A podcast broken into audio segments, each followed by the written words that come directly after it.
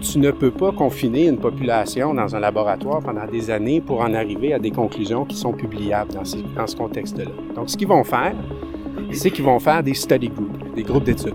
Les study groups, c'est pas la même chose qu'un double-blind study. Au cours des 30 dernières années seulement, il y a eu des découvertes extraordinaires sur l'alimentation, l'entraînement, l'espace mental et le repos, défaisant ce qu'on prenait pour des vérités. En parallèle, avant même qu'on se rencontre, Patrice et moi ont développé une passion pour toutes ces découvertes. Aujourd'hui, ensemble, on teste ce qu'on apprend pour rendre nos vies encore meilleures. Avertissement! Ça se peut qu'on vous partage des conclusions qui vont à l'encontre des opinions générales. Au final, personne n'a trouvé la vérité, mais nous, on continue de tester. Bienvenue à l'Abumain.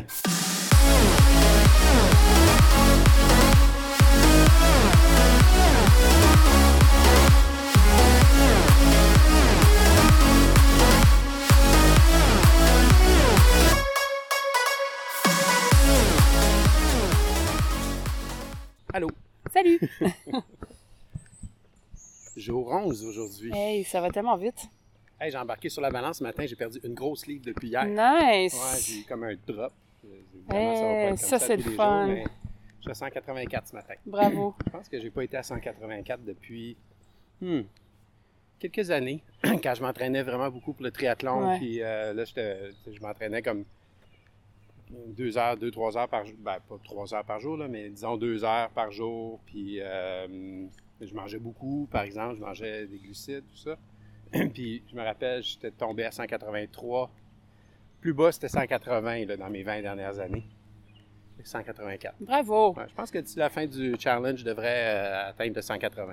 Je sais pas. Moi, je j'y pense plus parce que je, à chaque fois que je monte la balance, ça bouge pas d'un iota. Ben, Alors, ouais. j'ai comme tassé ça de mon, mon champ de vision. Là. Ben, comme je disais, c'est pas, pas important, c'est juste que, OK, bah, c'est un, un autre piece of data. Ouais. Mais en même temps, euh, je mets une jupe qu'il y a pas longtemps, elle me faisait plus. Bon. Euh, fait que c'est ça, tu sais, donc euh, c'est pour ça que je m'attarde pas trop à la balance en ce moment. Je m'attarde beaucoup plus à comment je me sens, comment forte je me sens. Ce matin, je t'ai fait la démonstration que j'étais maintenant capable à moitié de faire un push-up, Oui, c'est vrai. ce qui est déjà euh, un gros breakthrough par rapport à hier où j'étais pas capable d'en faire. Puis j'en ai fait toute la journée entre mes breaks de travail pour me pratiquer. Puis ce matin, euh, j'étais capable d'en livrer euh, la moitié d'un. Donc, en fait, puis trois fois. Donc, euh, j'ai confiance que vraiment, je vais transformer mon corps, en fait. Euh, fait que peut-être que je me leurre en disant ça, là, parce que c'est toujours le fun de ne pas peser beaucoup, puis de le dire à ses amis. Mais il me semble que c'est plus ça que je vais regarder là, euh, de façon intense euh, dorénavant. Ben, je pense qu'on va atteindre à travers ça, à travers cette expérience-là, je pense qu'on va atteindre un certain, certain équilibre d'un corps, de, pas d'un corps, mais d'un poids euh, optimal pour Ouais. notre corps. Je pense que notre corps est en train de s'ajuster, s'adapter. Évidemment, on peut pas perdre du poids éternellement, sinon on va, je, je vais peser 100 livres. À un certain moment, le corps va s'adapter, va dire, OK, bon, voici mon, mon poids idéal en termes d'équilibre, euh, basé sur ce que tu me donnes à, à manger, puis euh, évidemment sans créer de détresse ou quoi que ce soit. Hmm, on passe à côté d'un lilas qui sent tellement bon, là, jusqu'ici. Hmm, Ouais. C'est fou. C'est la saison. Alors, revenons un peu sur notre journée 10, qui a été une très bonne journée pour moi. Euh, j'ai pas fait des petits exercices de, comme je disais hier, j'ai eu tellement ça, de, avec le rouleau, là, Oui. pour se, se voyons, je vais-tu le dire, se- s'étirer.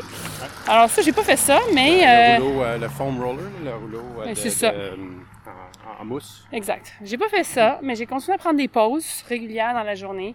J'ai continué à faire plein de petits exercices, là, mais vraiment, ça dure 40 secondes. là. Tu sais, je vais au comptoir de la cuisine, je fais des... Justement, hier, j'ai commencé à faire des push-ups inclinés. Euh, je fais des squats, je prends mes, mes poids de 10 livres, euh, j'en fais une série de 15, je- puis là, je prends mon téléphone puis je continue ma journée. Donc, j'ai fait ça vraiment toute la journée, puis c'était super cool.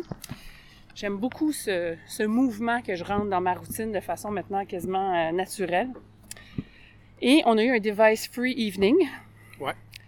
C'était assez facile par contre Sans parce écran. que... Une soirée sans écran. C'est ça. C'était assez facile parce que euh, mes parents et mon frère sont venus souper, évidemment dans la cour parce qu'on était en pré-déconfinement.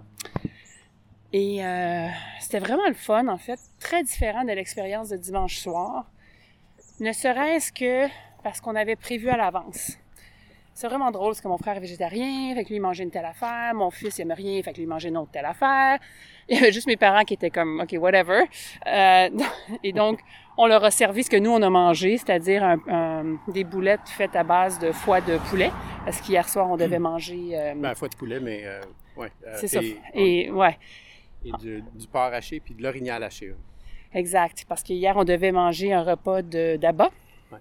C'est quand même euh, quoi 500 grammes de de foie de poulet qu'on a mis dans ces boulettes là, c'est quand, Oui. même Euh, beaucoup. non, 200 250 grammes de foie de poulet avec deux livres, ajouté à deux livres de viande Exact. hachée.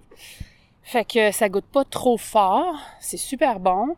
Puis on le mange avec du fromage fondu dessus, fait que c'était Ouais. vraiment excellent. Tu rajoutes des amandes aussi là-dedans. dans Ah oui, un quart de tasse d'amandes là-dedans. Fait que ça fait. La boulette est comme crunchy. C'est, ah, c'est, tellement bon. Euh, mais ce qui est intéressant, c'est que, bon, on a. Non, on a pris un mini petit déjeuner de Euh, yogourt. ouais, c'est du yogourt euh, full fat, évidemment, à Euh, 3,8 c'est euh, ça, mélangé avec du- de la cannelle, euh, puis du noix. cacao. Des- du cacao puis des noix, des pac. Moi, j'ai mis des pacanes. toi? Moi, j'ai mis des petites amandes euh, Ah, ça, émincées. Ça marche aussi. J'ai mangé ça. On a mangé un petit bol de salade verte sur l'heure du dîner, sans tomate, sans lectine. Ouais. Et on a mangé une boulette le soir. Puis Ouais. honnêtement, là, j'avais zéro faim. là. Même pas une tentation de snacker. J'étais comme... Toute l'après-midi, j'étais bourrée même. C'était vraiment... C'est la première fois depuis qu'on a commencé que je suis absolument dans ce state de satisfaction totale de bouffe. Là. Hmm. Que it's not on my mind. Ouais, ouais, Donc, ouais. c'était vraiment... euh, je sais pas si ça va être tous les jours comme ça. tu vois, ce matin, il faut, faut jeûner. Et j'ai pas faim du tout, non plus. Donc, euh, je- voilà. Donc, je- Non, moi non plus. En fait, ce matin, il faut jeûner. Ce matin, faut jeûner. Puis ce midi, euh, c'est jeûne aussi si on peut. Sinon, optionnel, un, un- un petit goûter, un light snack. Puis Mais moi, juste pour ouais. revenir à hier soir, excuse-moi. Ouais. Euh, tu sais, on en a discuté après, comment ça se fait que ça, ça a bien été, puis dimanche, euh, tout, a, tout a pris le bord. Et on se disait que, bon, il y a le temps aussi là, qui, a, qui a avancé, mais, puis le corps qui s'est adapté, mais il y a aussi le fait d'avoir été, en guillemets, en contrôle Ouais. du repas, et non pas... euh, parce que dimanche soir, euh, tu sais, on a décidé à la dernière minute que du monde venait. Après ça, on a décidé à la dernière minute ce qu'on faisait à manger, mais ça prenait trois heures à cuire. Donc ça Ben, en fait, ça- plus, on pensait que ça prenait une heure, mais finalement, ça a pris euh, deux heures et demie, trois heures. Fait effectivement, on n'était pas en contrôle de quand est-ce qu'on se met à table. Ça créait là, plein de frustration, j'avais faim. Alors que là, c'était tout le contraire. Tout était timé. Euh, on savait ce qu'on voulait, on savait ce qu'on préparait, on savait ce qu'on ce qu'on allait servir, à quelle heure on allait manger. Puis tout ça, non plus sans trop être euh, dans un régime militaire, là. euh, mais bref, je pense que ça a beaucoup aidé. Ouais. On pourra pas tout le temps être dans cette situation-là. Mais bref, quand on peut Ouais. le faire, faisons-le. Mais t'as- t'as snacké un petit peu, tu t'as pris les fameuses chips de parmesan quand même. Ouais, je pense que j'en ai pris quatre. Oui, mais c'est ça, J'en ai pris quatre parce que, en fait, je sais même pas, il était là. C'est Ouais. vraiment bizarre. Parce que j'ai mangé puis j'avais même pas faim. Je me disais, pourquoi je, pourquoi je mange ça? Puis on avait pourtant, on a sorti une assiette avec des, euh, Des olives. avec, avec des olives, du saucisson pour les invités. Puis euh, je le regardais, puis je me disais, bon, dans un dans d'autres circonstances, j'aurais pigé dedans parce que c'est juste socialement, c'est ce qu'on fait. Ouais, puis on aurait ça aurait été, ça aurait été bon, tu sais, mais Ouais. Je passais par-dessus, je buvais mon verre d'eau pétillante avec du gingembre puis du citron, puis honnêtement, euh, je le regardais pendant 10 secondes, puis après ça, je passais à d'autres choses. Ouais, ouais. Puis l'alcool, euh, ben, coudon, euh, moins on en boit, plus on se rend compte qu'il y a pas grand monde aussi qui en boit. Oui, c'est vrai. Euh, mon frère a pas bu de la soirée, mon père a pris une bière, puis ma mère a pas bu non plus. Donc, Ouais. euh, fait que finalement, il y a une bière qui s'est bu de toute la soirée. Tu sais, quand on parle aux gens, puis qu'on leur dit, bon, ben, tu sais, on coupe l'alcool, on coupe ci ou on coupe ça, ou bien c'est pas nécessaire, combien de gens vont dire, ah non, moi, je, ah non, moi, je peux pas. Par exemple, ah, moi, les pâtes, là, ça, tu coupes n'importe quoi, mais pas les pâtes, ça me prend mes pâtes. Ouais. Euh, ou euh, non, moi, ma petite bière, ça me prend ça. C'est- c'est aller au-delà de ce non, je ne peux pas Ouais. vers pourquoi j'essayerais pas, puis j'en ai-tu vraiment besoin? C'est comme je Pierre-Yves McSwing, là. On en a-tu On vraiment a-tu besoin? vraiment besoin? Non, mais ah, je suis en train de briser le plus gros habit que j'ai Ouais. de tous les temps, qui est de boire mon lait avec une goutte de café. Hey, c'est vrai, ça, ce je matin. suis incapable depuis que je bois du café, donc depuis, je sais pas moi, l'âge euh, de 4 ans. mettons 30 ans, ok, on va dire 30 ans, j'ai 48. Euh, depuis que je bois du café, j'y mets tout le temps. Un, j'aime pas la couleur. Deux, j'aime pas le goût. Et euh, j'ai toujours, à, à un tel point que quand il n'y a pas de lait, ben j'en bois pas, point. Alors que là, depuis deux, trois jours, je m'habitue tranquillement. Puis ce matin, tu me l'as amené noir. Puis c'est du quoi, coudon? Ça goûtait presque pareil. Mm. Fait que j'ai vraiment... Là, je me suis dit, ah mon Dieu, c'est incroyable comment nos habitudes se brisent. Et c'est possible. C'est même quelque chose qu'on pense d'ancrer ultra profond en nous. Ben non, coudon.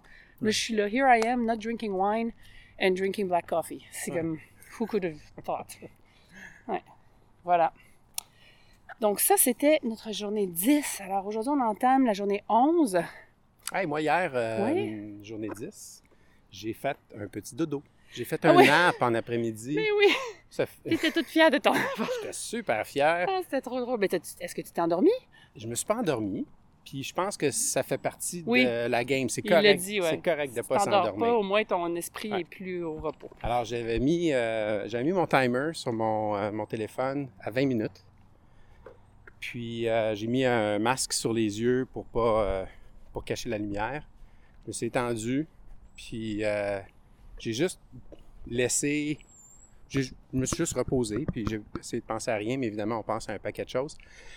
Euh, je sais pas si ça va... Avec la pratique, je vais arriver à... euh, atteindre un niveau de détente plus euh, augmenté parce que je vais dire que les 10 premières minutes, à, à la fin des 20 minutes, je commençais à être un peu plus détendu. Mais les 10 premières minutes, je sentais l'adrénaline de ma journée de travail. Et t'as fait combien de temps? 20 minutes. OK.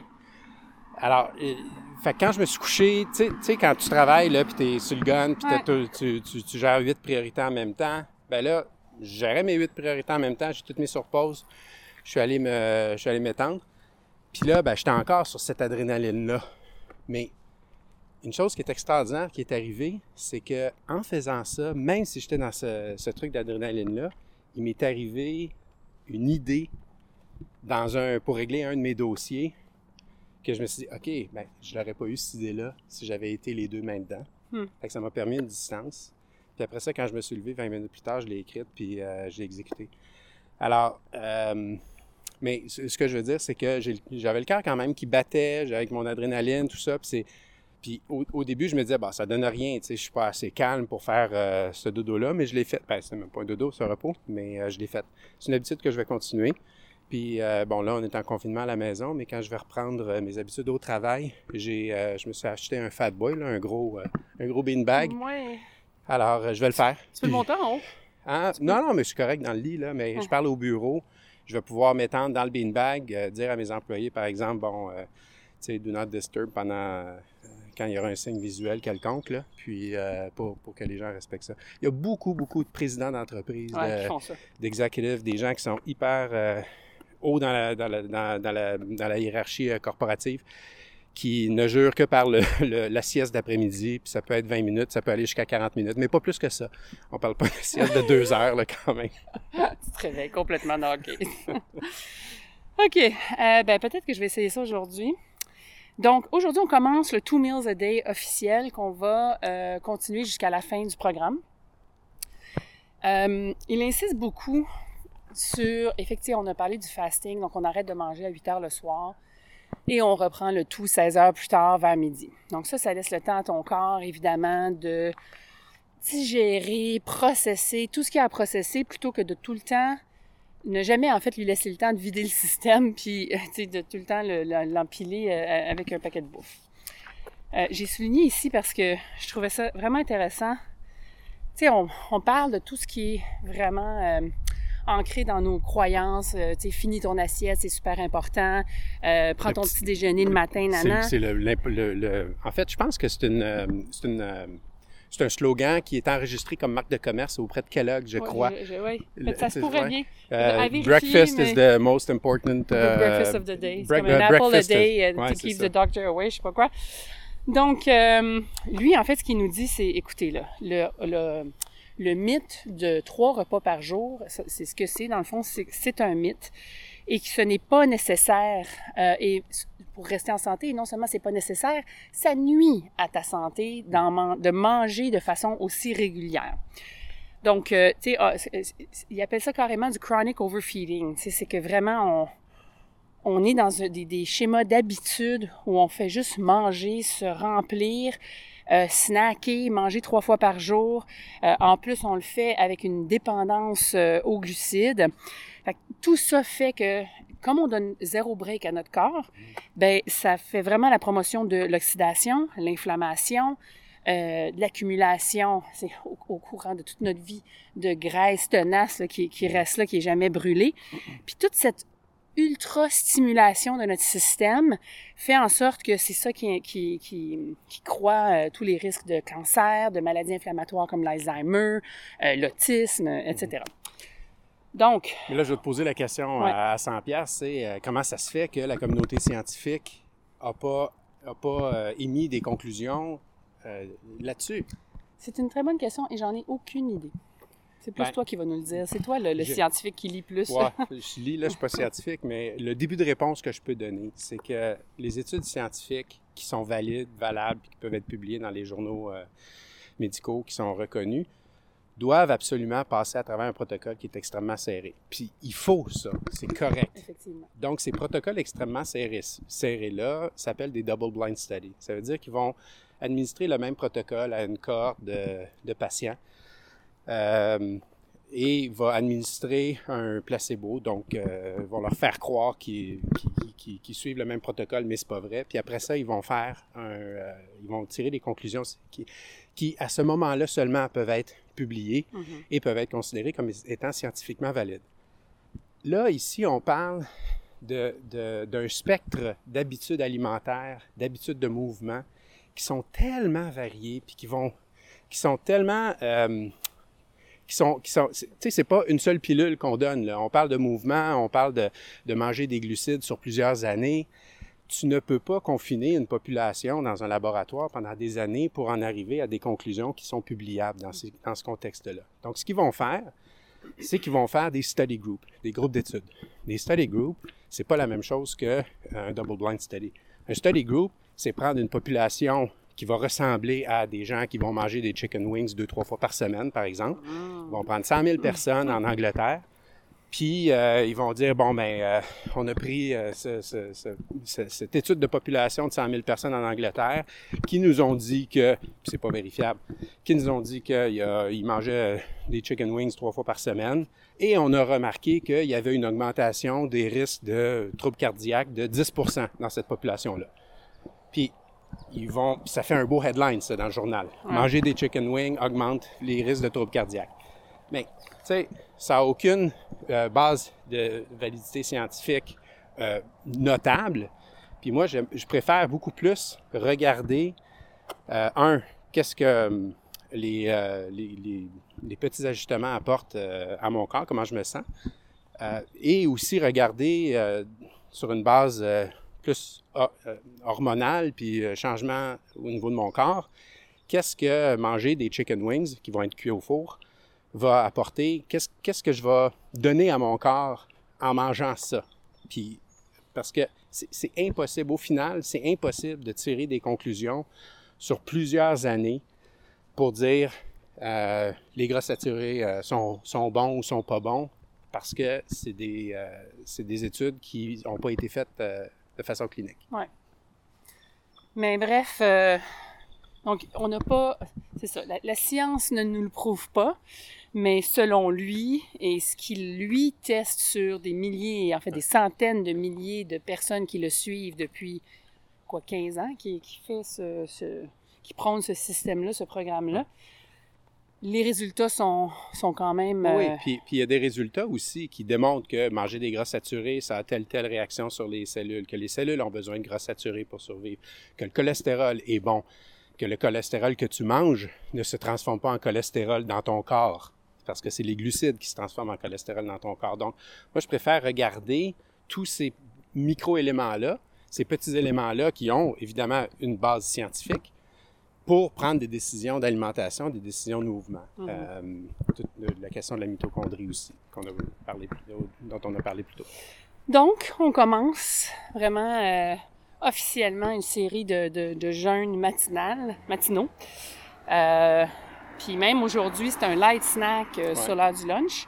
Et un souper plus consistant euh, ce soir. Moi, je vais luncher oui, avec ma gang. euh, oui, moi, je vais, lun- je vais luncher avec ma gang de travail. On est jeudi, donc on va aller luncher dans- avec les enfants. Tu vas leur chercher du Subway. Oui, exactement. Fait que je leur ai dit, bon, vous choisissez euh, ce que vous voulez. Puis, ils, ont, ils ont choisi du Subway. Je vais prendre leur commande. Je vais m'asseoir dans le parc avec eux. Puis, moi, je vais avoir peut-être mon light snack ou peut-être juste mon. Mais ce qu'on s'est dit, on a des, des restants d'une petite quiche euh, à la, au poisson qu'on avait fait. Donc, tu peux t'en prendre un petit morceau avec une cuillerée de, de notre super pesto euh, qui reste, Ouais. euh, qui est très, très riche en, en gras. Donc, euh, ça, c'est vraiment pas beaucoup et ça peut faire la job. Je vais faire la même chose de mon Ouais. côté. Mais je veux dire que, tu sais, j'ai aucun regret de m'asseoir avec eux, de les voir manger. Je, je- je me projette là, dans le futur. Ouais, c'est pas un sacrifice pour toi. C'est pas un sacrifice, ça pourrait être du McDo, ça pourrait être du. euh, tu sais que je suis un fan de PFK. Oui, je sais. Puis, euh, donc, je suis pas. euh, je sens pas que, je vais, que ça va me manquer de pas, de pas avoir ça ou de les voir manger ça devant moi. Je pense pas que ça va être difficile. Euh, je l'ai fait la semaine dernière aussi. Là. J'ai, je les ai regardés manger leur, euh, leur fast-food, puis euh, j'avais mon petit truc, puis ça, ça a bien été. Puis il y a Marie aussi qui est sur une, euh, Ouais. un programme, donc elle, euh, elle aussi, elle, elle se bourre pas la face. Ouais. Là, donc, Mais c'est euh, important de le visualiser à Oui, l'avance quand même, parce que c'est sûr que euh, le fast-food, c'est quelque chose qui est fait, qui est formulé euh, de par ses couleurs, de par ses goûts, de par sa texture, sa présentation. C'est formulé pour faire plaisir. C'est formulé pour rappeler, rappeler des souvenirs d'enfance, de, de récompense, tout ça. Mais euh, quand on se conditionne à l'avance, qu'on dit que c'est pas nécessaire, euh, on passe par-dessus assez facilement. Mhm. Euh, pour ce qui est de l'exercice, en fait, attends, on était dans la bouffe. Donc ça, c'est ce midi. Ouais.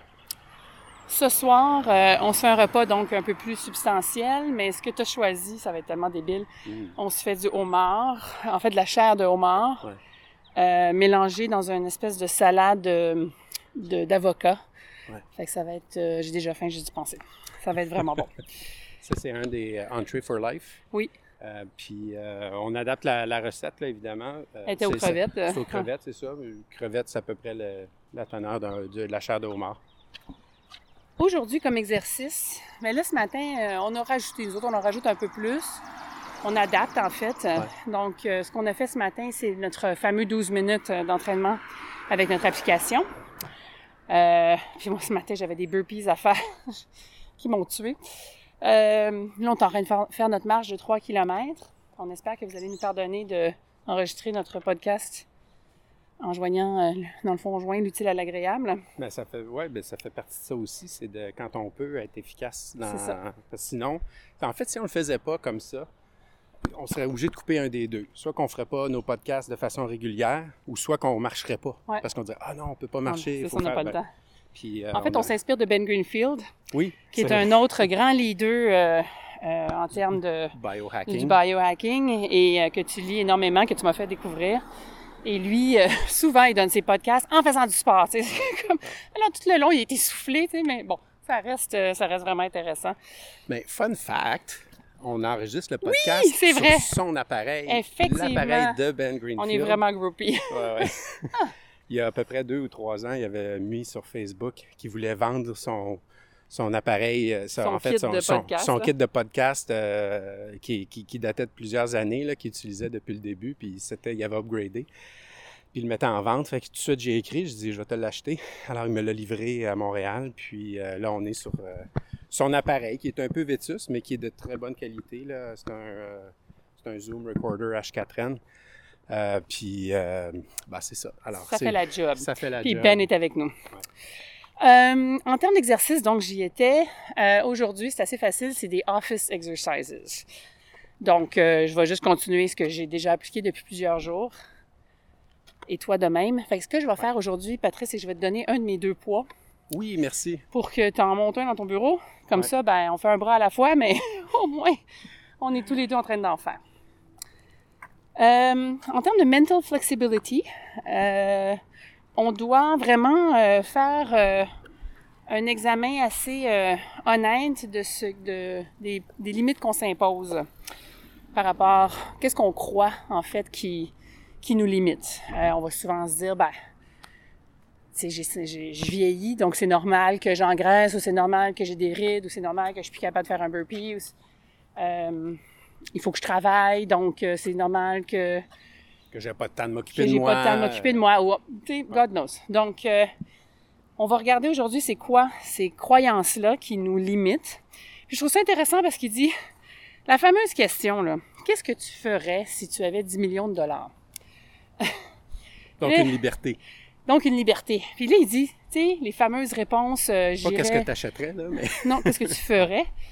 Les fameuses réponses que, typiques de Ah, j'irais sur la plage à Hawaï ou euh, j'irais jouer au golf jusqu'à la fin de mes temps, fin des jours.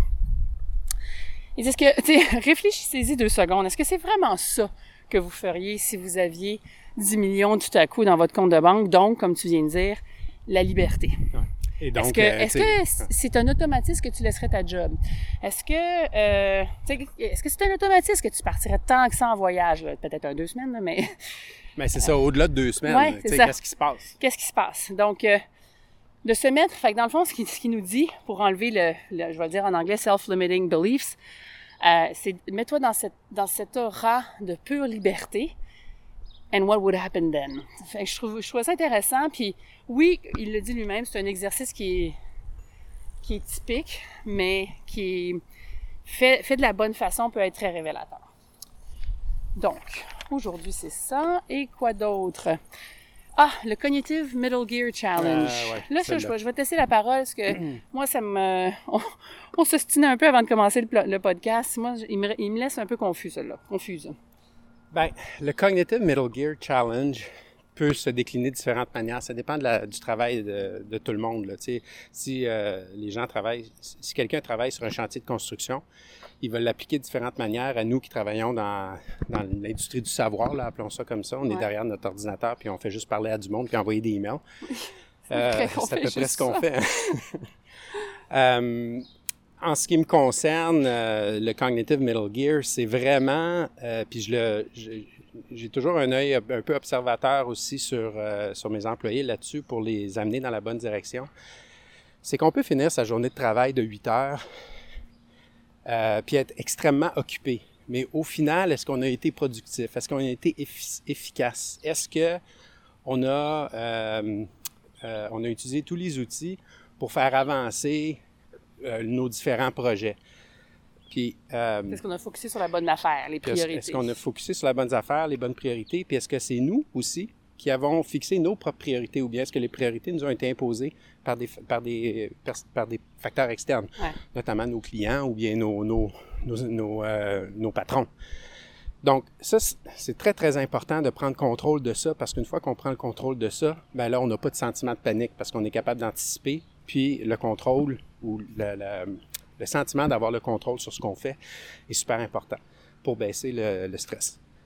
Et donc, euh, il faut, faut euh, puis j'ai pas trouvé la recette magique à ça, mais c'est un effort euh, constant de tous les jours.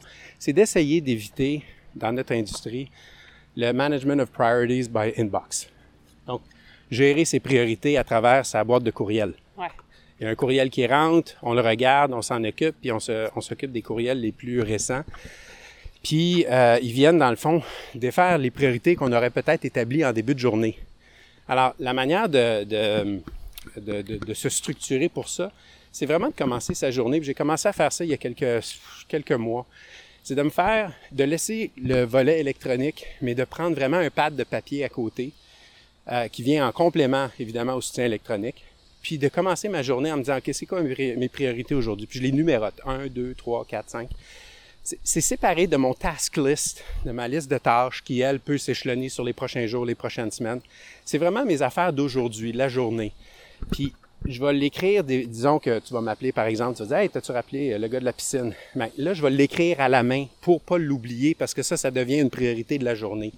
Donc, j'ai toujours ma petite liste à droite qui va évidemment s'échelonner, puis des fois, il va y avoir 10-12 affaires, puis qui va être reportée sur la, journée, qui peut être reportée aussi sur la journée euh, suivante. Mais c'est commencer sa journée vraiment en le structurant comme ça. Puis, ensuite, de... euh, puis là, là, il faut vraiment que ça va être quelque chose que je vais implanter aujourd'hui, parce que c'est quand même, il y a des exercices euh, nouveaux qu'il faut faire. Dans mon inbox, là, actuellement, j'ai à peu près une centaine de emails. Je vous ai parlé euh, précédemment de Boomerang, donc j'en ai 100, mais il y en a d'autres qui vont me revenir le demain, après-demain, puis euh, le surlendemain. Euh, mais là, j'en ai 100 qu'il faudrait techniquement que je traite. je pourrais pas traiter, je pourrais pas regarder 100 emails aujourd'hui. Alors, ce que je vais faire, c'est que je vais au moins regarder les titres, puis je vais mettre une étoile à côté de ceux que je veux traiter aujourd'hui. Je vais me limiter à peu près à 15 ou 20, puis je vais me focuser là-dessus. Puis je vais essayer de commencer mes journées tout le temps en faisant ça pour pouvoir réduire mon inbox vraiment au plus bas possible. Puis en conjuguant ça avec ma liste de tâches sur une feuille de papier à côté. Je te trouve bien courageux d'avoir 100 emails.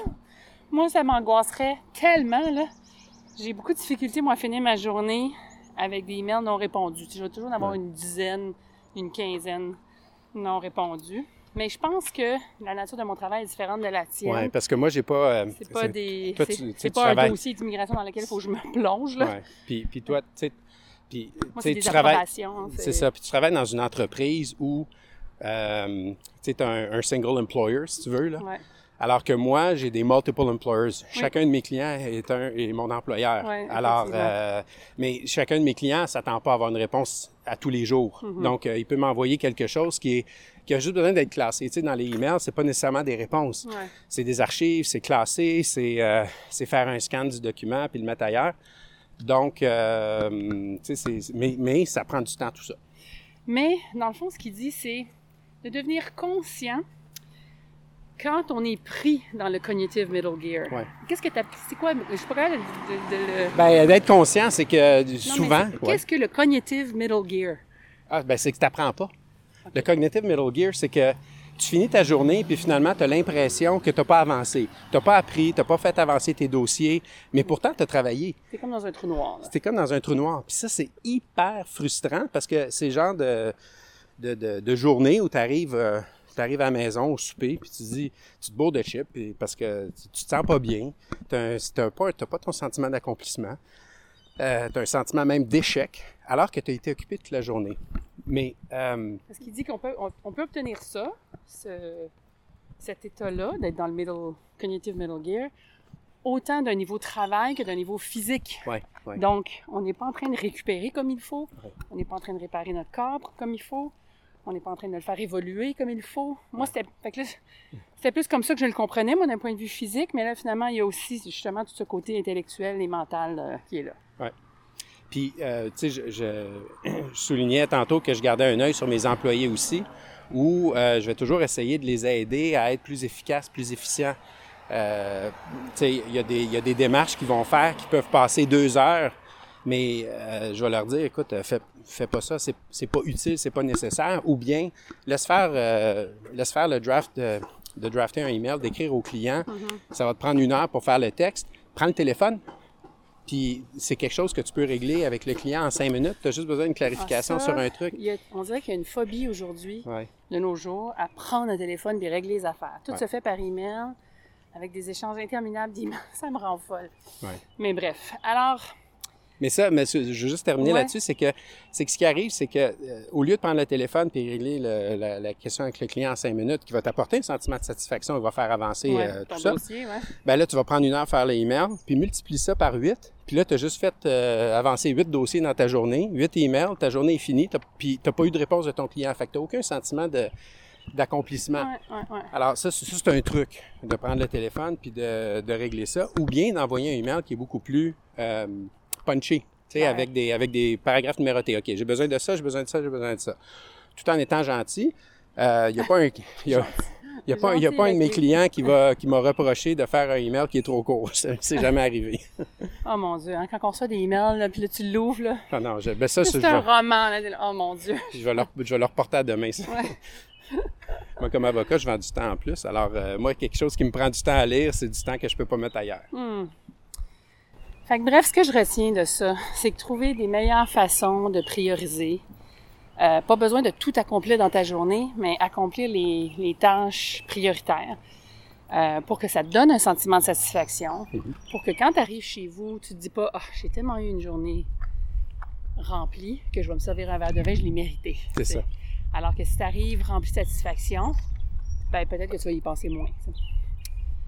On revient toujours à cette approche très holistique euh, qu'il a, Mark Sisson, par rapport à la santé. C'est vraiment pas juste la bouffe, mais c'est toute l'approche mentale, spirituelle, intellectuelle, psychologique euh, qui vient autour de ça, les rituels qui met autour de ça. C'est mm. vraiment, c'est vraiment intéressant. On n'a pas parlé du, euh, du livre de gratitude. Hein? Est-ce que tu as commencé ça, toi, ton carnet de gratitude? Je- moi, j'ai tout mêlé dans un livre. Fait que dans Ouais. le même livre, je mets mon journaling, euh, mes gratitudes, euh, les metrics de la journée, sais, ma pesée, euh, qu'est-ce que j'ai fait comme exercice, etc. C'est pas mal ça. Ouais. Moi, j'ai commencé un journal de gratitude il y a deux ans environ, que j'ai interrompu pendant un an, puis que j'ai repris avec à travers ça parce que ça fait partie du protocole suggéré. Puis euh, c'est quelque chose que je trouve le fun, c'est un exercice qui est intéressant. Le journal de gratitude, c'est de prendre euh, quelques minutes au début de la journée, ça peut être à la fin de la journée, mais moi j'aime mieux en première chose en me levant, puis d'exprimer euh, euh, qu'est-ce qui pourquoi on est euh, pourquoi on a de la gratitude. Puis à qui je vais penser aujourd'hui. Ça te demande vraiment de réfléchir. Puis j'ai identifié. Des fois, ça va être toi, Anne. Des fois, ça va être. Tout le euh, temps, moi? Oui, oui. Mais toi, de toute façon, tu es omniprésent. Euh, puis, euh, puis il y a aussi un élément, euh, un élément philosophique euh, religieux derrière ça, qui n'est pas obligatoire évidemment, mais Ben Greenfield, c'est pas une personne de religieuse, là, mais c'est, une personne quand même qui a, qui a intégré les, les, les- préceptes de la religion, de, bienveillance, tout ça dans sa vie.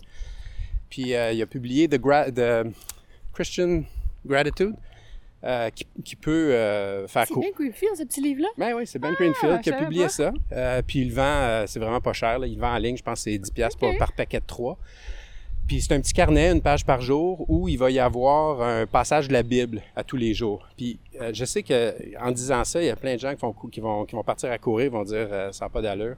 Tu sais, on va pas à l'église, on a été baptisé, mais euh, je, je continue à maintenir qu'au-delà du dogmatisme des, des différentes religions, il y a des messages que les religions euh, enseignent qui sont des messages qui sont importants dans la société d'aujourd'hui. Ben, en des fait, c'est- messages. c'est une base de réflexion, tu sais. Euh, donc, euh, si, euh, je sais pas, je dis n'importe quoi, mais un des dix commandements ou euh, un des enseignements t'amène, toi, dans une réflexion, justement, qui va faire que tu es, plus dans une pleine conscience dans ta journée, ben, l'application à ce moment-là de ces principes-là devient intéressante. C'est dès que ça. dès que tu tombes dans l'extrémisme ou euh, le, le- le dogme, finalement, c'est c'est là que C'est là où ça dérape. c'est là que ça dérape, Ouais. c'est ça. Mais euh, euh, et, et- et les enseignements religieux, euh, puis pas nécessairement juste la religion catholique, mais les autres religions religion, aussi. il est Ouais. vraiment... Moi-même, ça me rebute. C'est eh, des, euh, c'est c'est quand même des règles qu'on ne retrouve pas, puis c'est des préceptes, c'est des concepts qu'on ne retrouve pas ailleurs. Tu sais, il y a, il y a la loi, la loi fédérale, la loi municipale, la loi euh,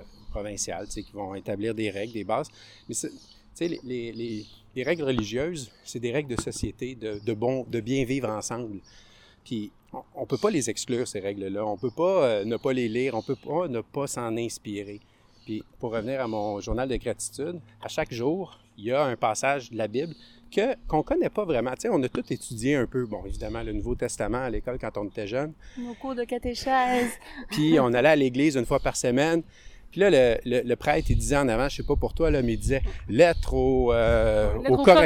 Corinthiens. Lettre aux Corinthiens. Ben, J'avais fucking aucune idée c'était quoi les Corinthiens. Comment c'est une lettre aux Corinthiens? Mais j'écoutais. Qui qui l'a écrit? Ouais, c'est ça. Alors, ce que je trouve super intéressant, c'est que je me suis acheté une Bible. En anglais, on appelle ça un study Bible, une Bible d'études. Puis euh, ça se trouve sur Amazon. C'est pas cher, c'est 30 pièces, je pense. Et euh, t'as tout ça. À partir de la Genèse jusqu'au Nouveau Testament, mais t'as toutes les explications. C'est comme un commentaire éditorial de la Bible. Puis moi, je suis un history buff. Là. Ouais. J'adore euh, relier la religion avec euh, les courants religieux, avec le- le, Avec l'histoire. avec l'histoire, mais avec Ouais. euh, toutes la- les, les- les luttes politiques, la politique Exact. de l'époque, parce que la religion, c'était le pouvoir à ce moment-là, jusqu'à tout récemment. Et euh, je trouve ça fascinant de voir, OK, ben c'est qui les Corinthiens? Ah, les Cor- ben. Puis là, il y a une explication sur la ville, comment elle- sa place dans l'histoire économique et politique de l'époque. Euh, c'est qui qui l'a écrit la lettre aux Corinthiens? Je pense que c'était, Paul. Je pense que c'était l'apôtre Paul. Puis, euh, et voici le contexte historique. Quand ça a été écrit, à peu près 50 après, après, après Jésus-Christ, puis tout ça. Fait que j'ai le contexte historique derrière ça. Il y a une inspiration à travers le, le passage, mais il y a aussi tout ce contexte historique-là où je vais passer 10 minutes à, à- par curiosité à, à lire. Et ça va me mettre aussi, ça va bien partir ma journée, ça va me mettre dans un état d'esprit de gratitude. Puis de compassion, euh, puis de compréhension. C'est ça. C'est vraiment... euh, Moi aussi, en fait, je fais ça. Moi, je lis pas les passages de la Bible, je lis d'autres choses, euh, un autre courant spirituel, tu sais. Mais dans le fond, c'est juste de, de, se mettre dans un mindset qui va nous amener dans un état de réflexion, puis cette réflexion-là va nous suivre tout au courant de la journée. C'est ouais. vraiment ça l'essentiel.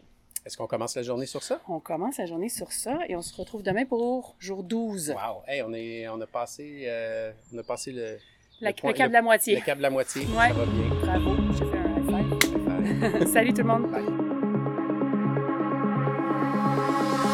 Merci de nous avoir écoutés. Suivez-nous à labumain.com pour poursuivre la discussion et découvrir nos produits. N'oubliez pas de visiter iTunes pour nous donner des étoiles. Comme ça, plus de gens pourront, comme vous, commencer à tester. À bientôt! Dans un autre à l'abus main.